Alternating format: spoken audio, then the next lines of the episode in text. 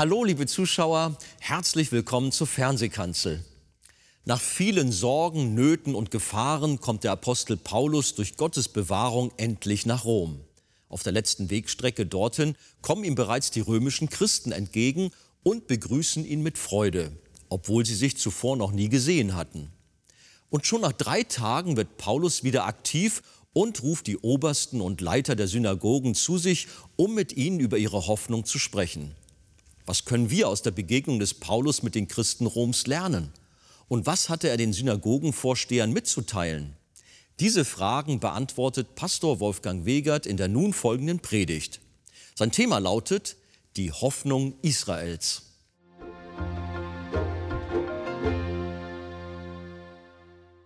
Wir möchten die letzten Verse aus der Apostelgeschichte betrachten. Wir lesen Apostelgeschichte 28, Vers 11 bis Vers 14. Und anschließend gehen wir dann sukzessive durch den noch folgenden Text. Apostelgeschichte 28, Vers 11 bis 14. Nach drei Monaten aber fuhren wir ab auf einem Schiff von Alexandria, das auf der Insel überwintert hatte und das Zeichen der Dioskuren führte. Und wir liefen in Syrakus ein und blieben drei Tage dort. Und von dort segelten wir um die Küste herum und kamen nach Regium. Und da nach einem Tag ein Südwind aufkam, gelangten wir am zweiten Tag nach Puteoli. Dort fanden wir Brüder und wurden von ihnen gebeten, sieben Tage zu bleiben. Und so machten wir uns auf den Weg nach Rom. Wir nehmen Platz miteinander und erinnern uns, dass ja bis hierher Paulus und seine Leute, er als Gefangener, auf der Insel Malta noch waren. Da war ja Schiffbruch, das Schlangenerlebnis, die Krankenheilungen des Vaters des Publius und andere. Drei Monate waren sie auf der Insel, Gott hatte sie gerettet und sie dorthin gebracht. Aber das war ja noch nicht Rom. Sind sie also aufgebrochen um die Insel Malta rum, östlich an Sizilien vorbei, zwischen der Stiefelspitze und Sizilien durch und sie kamen entlang der Westküste Italiens Richtung Norden, Richtung Rom und kamen bis nach Puteoli. Das ist der große Hafen in der römischen Gegend gewesen. Also der große Ankunftshafen. Und von Puteoli, da musste es dann ungefähr noch 60 Kilometer zu Fuß nach Rom gehen. Das ist also die Landkartensituation. Und als sie sich dann von Puteoli, 60 Kilometer südlich von Rom, nun auf dem Weg nach Rom zu Fuß bewegten, lesen wir in Vers 15, schaut rein in eure Bibel, und von dort, nämlich von Rom, kamen uns die Brüder, als sie von uns gehört hatten, entgegen bis nach Forum Api und Tres Tabernae. Als Paulus sie sah, dankte er Gott und fasste Mut.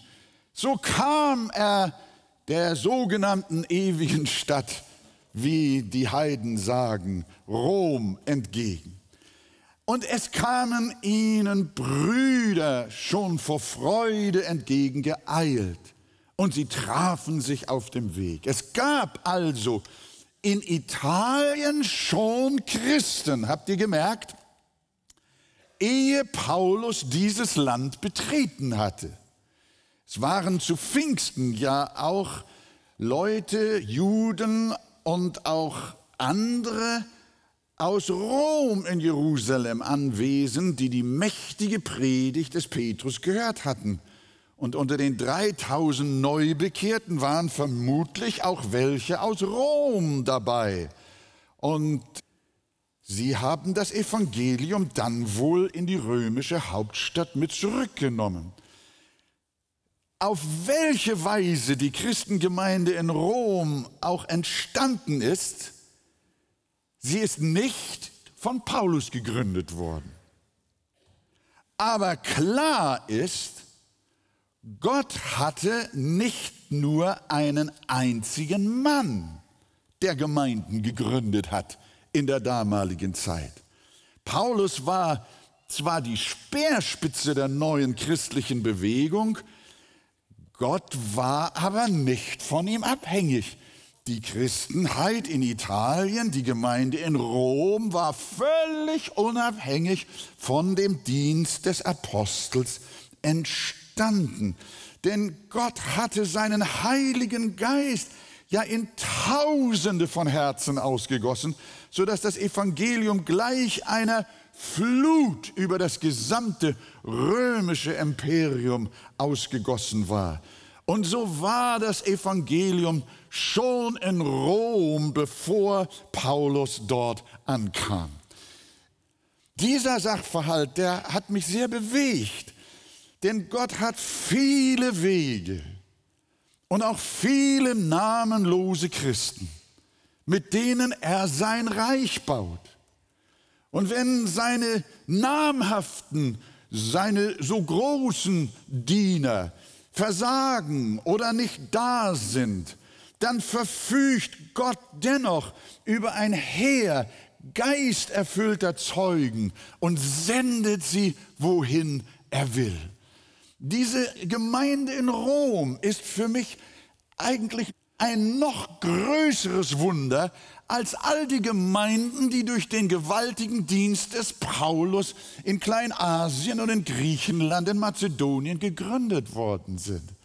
Diese Gemeinde ist durch namenlose Menschen, durch Gottes Kinder gegründet worden. Ja, wir müssen sagen, durch den Heiligen Geist. Er hat Menschen gebraucht, die aber nicht bekannt sind. Und so sehen wir, dass der Heilige Geist wirkt, wo er will. Beim Aufbau seines Reiches kommt Gott nie in Verlegenheit. Und wie köstlich, als Paulus nach Rom nun kommt und er das letzte Stück mit seinem Team zu Fuß geht, immer noch müssen wir wissen, an der Kette des Julius, des Hauptmanns, der ihn bewachen sollte. Er kommt in Richtung Rom, aber er kommt nicht in die Fremde, sondern er kommt zu seiner Familie, der weltweiten Familie der Kinder Gottes.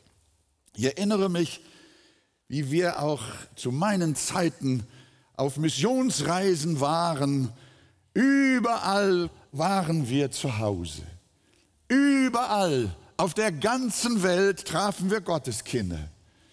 Ob es im afrikanischen Busch gewesen ist oder unter den Indianern Südamerikas oder ob wir in Sibirien waren, wir sahen sie das erste Mal in unserem Leben aber wir waren von der ersten Sekunde mit ihnen so verbunden, als hätten wir sie schon Jahrzehnte gekannt. Das ist unglaublich. Der Geist Gottes ist ausgegossen auf alles Fleisch um den gesamten Globus herum. Und wohin wir auch kommen, wir finden Brüder und Schwestern, die Jesus lieben und den Jesus in ihrem Herzen haben, den auch wir in unserem Herzen haben dürfen. Halleluja. Freut ihr euch darüber? Gott hat eine weltweite Familie vom Heiligen Geist und vom Evangelium erfüllt. Und so war es auch mit Paulus. Der kommt in diese Stadt Rom, in der er noch nie gewesen ist. Und wir lesen in Vers 15, als Paulus sie, die entgegengekommenen aus Rom sah, dankte er Gott und fasste Mut. Denn circa drei Jahre zuvor hat er ihnen schon den großartigen Römerbrief geschrieben. Also der Römerbrief stammt von Paulus, war an eine Gemeinde gerichtet, die er noch nicht kannte und die er eben deshalb auch nicht gegründet haben konnte. Aber er hatte schon immer ein Verlangen, dass er mal nach Rom kommen wollte. In Römer 15, 30 und 32, da hat er in diesem Römerbrief ihnen gesagt, betet doch für mich. Und auch er hat schon im Vorfeld seines Aufenthaltes in Rom für die römischen Christen gebetet und er schrieb ihnen gleich zu Beginn in Römer 1, Gott ist mein Zeuge, dass ich ohne Unterlass euer gedenke und alle Zeit in meinem Gebet flehe, ob sich's wohl einmal fügen möchte, durch Gottes Willen zu euch zu kommen. Und nun liegen sie sich vor den Toren Roms in den Armen. Ich finde das schön. Welch eine Freude nach einer so langen und lebensbedrohlichen Reise, die Paulus mit den Seinen hinter sich hat. Ihr erinnert euch an die Stürme, an den Schiffbruch, an die Mordkomplotte, auf Malta an die Schlangen und alles Mögliche. Was für eine Reise, eine lebensbedrohliche und gefährliche Reise. Und Paulus trifft die Geschwister, die Brüder aus Rom und fasst Mut. Auch wir dürfen Mut fassen. Der Herr hat seine Gemeinde auf der ganzen Welt. Auch da, wo sie noch nicht ist, wird sie bald sein. Denn das Evangelium wird gepredigt werden, nicht nur in Rom, sondern bis an die Enden der Erde. Nun marschiert er mit diesen Brüdern aus Rom in die Stadt. Und da lesen wir in Vers 16, dass gleich drei Tage nach seiner Ankunft in Rom Paulus wieder aktiv wird. Ich hätte gesagt, Paulus, nach so einer Reise, endlich am Ziel, mach mal eine Sabbatzeit. Ruh mal ein bisschen aus. Aber nicht so Paulus. Unter seinen Füßen ist nie Gras gewachsen. Er war kaum in Rom und schon ist er wieder aktiv. Und wen hat er in dieser Weltstadt als erstes auf seinem Herzen? Seine jüdischen Volksgenossen. Er ruft die Leitungen der römischen Synagogen zu sich in die Mietwohnung und sagte ihnen, Vers 20, aus diesem Grund also habe ich euch rufen lassen, um euch zu sehen und mit euch zu sprechen, denn um der Hoffnung Israels willen trage ich diese Kette. Man hatte Paulus also eine Mietwohnung, so ein Etablissement zugewiesen. Aber dieser Soldat und die Bewachung war immer gegenwärtig. Die Ketten waren da, die Fesseln. Aber Paulus ist, obwohl er dort im Hausarrest ist, um seine jüdischen Mitmenschen bemüht, um seine Volksgenossen in Rom. Und er adressiert die Oberen, das sind vermutlich die Synagogenvorsteher der verschiedenen Synagogen in der riesigen Stadt Rom gewesen. Und diese Leiterschaft ruft er zusammen und will mit ihnen über die Hoffnung Israels sprechen. Er liebte sein Volk und hatte seinetwegen große Traurigkeit und unablässigen Schmerz. Er hatte ja in Römer 9 alles in diesem Römerbrief geschrieben. Ich wünschte nämlich, selber von Christus verbannt zu sein für meine Brüder, meine Verwandten nach dem Fleisch. Römer 10, Vers 1, Brüder, der Wunsch meines Herzens und mein Flehen zu Gott für Israel ist, dass sie gerettet werden. Paulus hatte eine schwere Bürde für die Juden. Ich glaube, ihr lieben Geschwister, auch wir dürfen eine Bürde und eine Last für Israel, für die Juden auf dem Herzen haben. Und er will mit ihnen über die Hoffnung Israels reden. Die lag nämlich nicht in der Befreiung Israels von den Römern. Die liegt auch heute nicht in politischen Lösungen. Die Hoffnung Israels liegt nicht in ihrer schlagkräftigen Armee oder in ihrer Atomwaffenrüstung oder in starken Verbündeten im Westen. Die Hoffnung Israels ist nicht auf einem politischen Feld zu finden. Die Hoffnung Israels ist Jesus Christus, der Messias. Und über den wollte Paulus mit den Juden in Rom reden, bevor er irgendetwas anderes unternahm. Denn wegen dieser Hoffnung, wegen der Botschaft von Christus befand sich Paulus in Ketten, an einen Soldaten gefesselt, im permanenten Hausarrest. Aber das sollte ihm kein Hindernis sein, seine eigenen Volksgenossen als erstes zu erreichen ich muss euch sagen, dieser Mann ist zu bewundern. Was hat der für eine Energie? Eine unglaubliche Leidenschaft. Ungebrochen.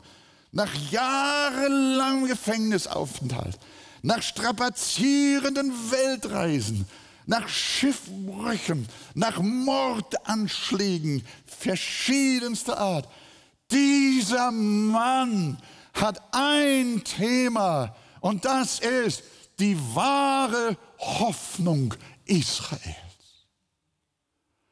Und über diese Hoffnung Israels will er reden mit den Obersten der römischen Synagogen. Und siehe da, Vers 21 weiter. Die Obersten kamen. Sie waren bereit, Paulus zuzuhören. Sie verabredeten mit ihm einen weiteren Termin und wollten gern seine Ansichten über seinen Glauben näher kennenlernen und haben dann in Vers 22 noch etwas Bemerkenswertes gesagt, nämlich von dieser Sekte, so sagten sie, ist uns bekannt, dass ihr überall widersprochen wird. Und Freunde, so ist es bis heute. Du kannst hinkommen, wo du willst, du findest überall Christen. Aber überall wird dem biblischen Glauben widersprochen.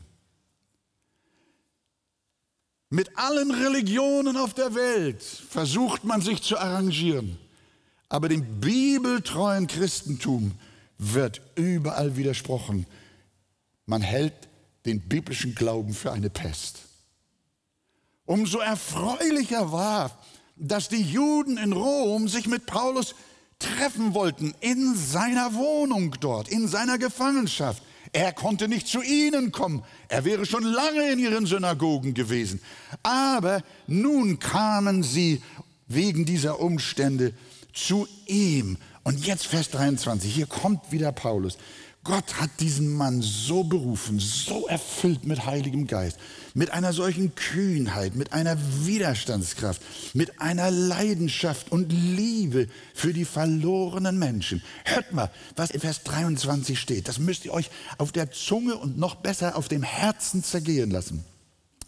Er sagt, diesem ganzen Kreis, der sich jetzt da in der Wohnung versammelt hatte, diesen legte er vom Morgen bis zum Abend. In einem ausführlichen Zeugnis.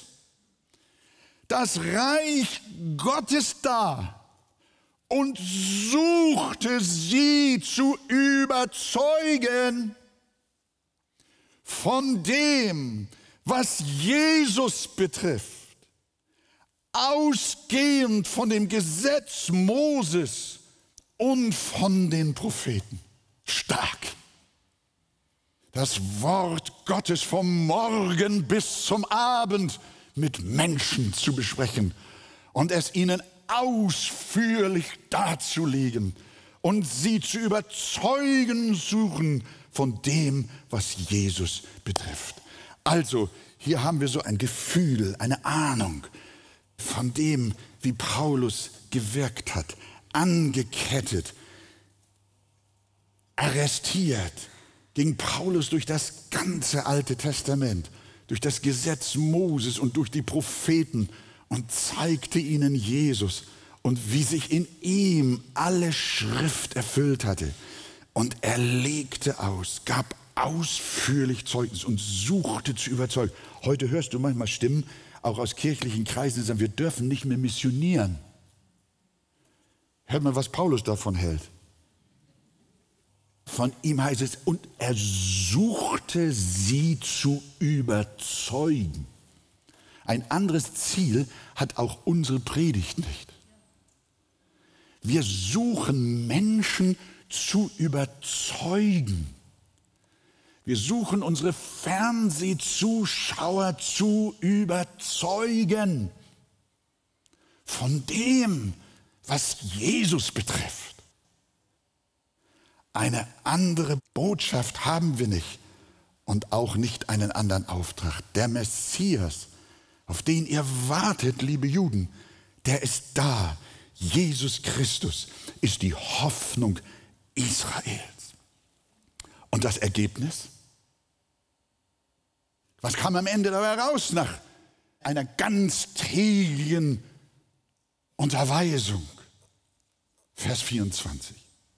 Die einen ließen sich von dem überzeugen, was er sagte. Die anderen aber blieben ungläubig. So geht es bis heute. Und warum das so ist, das hat uns schon der Simeon im Tempel mal gesagt, als er das kleine Jesuskind auf dem Arm hatte. Da sprach er zu Maria und Josef, siehe, dieser ist gesetzt zum Fall und Auferstehen vieler in Israel und zu einem Zeichen, dem widersprochen wird. Liebe Gemeinde, an Christus scheiden sich die Geister. Er ist der Stein des Anstoßes. Für die einen ist er Eckstein und für die anderen ist er Anstoß.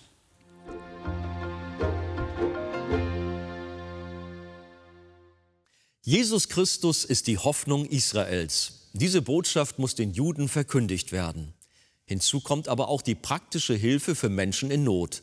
Aus dieser Motivation heraus führt auch die Arche humanitäre und diakonische Missionsprojekte in Israel durch.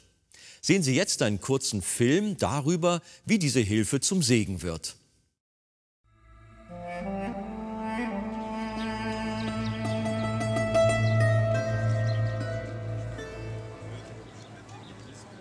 Auf unserer Arche-Missionsreise besuchten Pastor Christian Wegert und Team die Partnergemeinde Grace and Truth in Israel.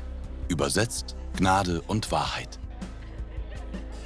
Christian Wegert verkündigte das Wort Gottes. For the first commandment says, I am the Lord your God. You shall have no other gods before me. Jeden Sonntag finden hier Gottesdienste statt, um die jüdischen Landsleute mit dem Evangelium zu erreichen.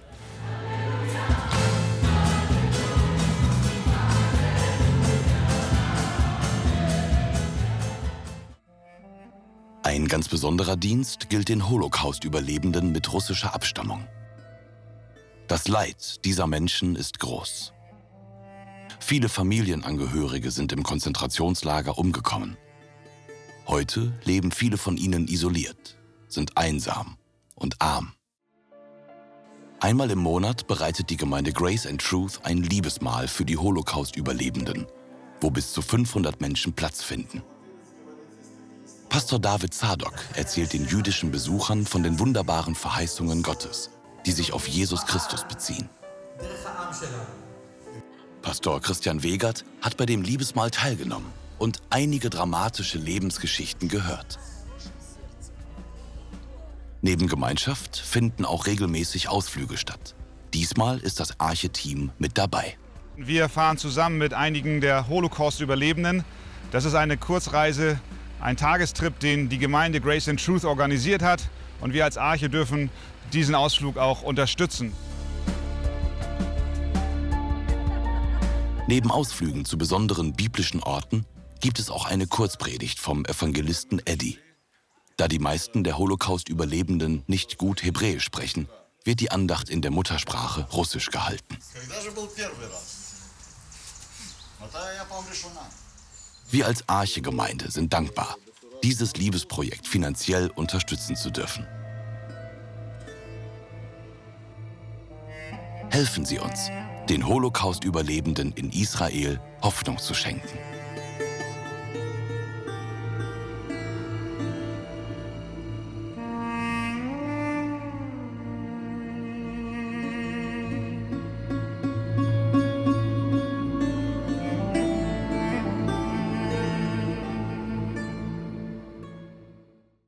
Liebe Zuschauer, echter Glaube zeigt sich auch durch die Liebe zu seinem Nächsten.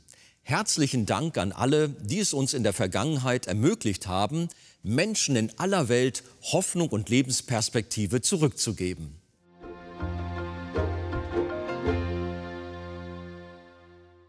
Allein Jesus Christus ist die Hoffnung Israels und auch unsere. Sie möchten weiterführende Informationen zu diesem Thema? Dann empfehle ich Ihnen das Buch Das Evangelium kennen und genießen von Pastor Wolfgang Wegert. Insbesondere das Kapitel Ein barmherziger Gott. Ein Exemplar erhalten Sie auf Wunsch kostenlos. Wir freuen uns über jeden Kontakt zu unseren Zuschauern. Sie erreichen uns per Brief, E-Mail oder zu nachfolgenden Zeiten unter der eingeblendeten Telefonnummer. Näheres zur evangelisch reformierten Freikirche Arche finden Sie im Internet. Viele Zuschauer teilen uns ihre Freude über die Fernsehkanzel mit, am Telefon, per Brief oder E-Mail. Sie spenden Geld, damit wir die Sendungen produzieren und ausstrahlen können. Dafür sage ich allen ein ganz herzliches Dankeschön. Über eine Spende auf die eingeblendete Kontoverbindung würden wir uns sehr freuen.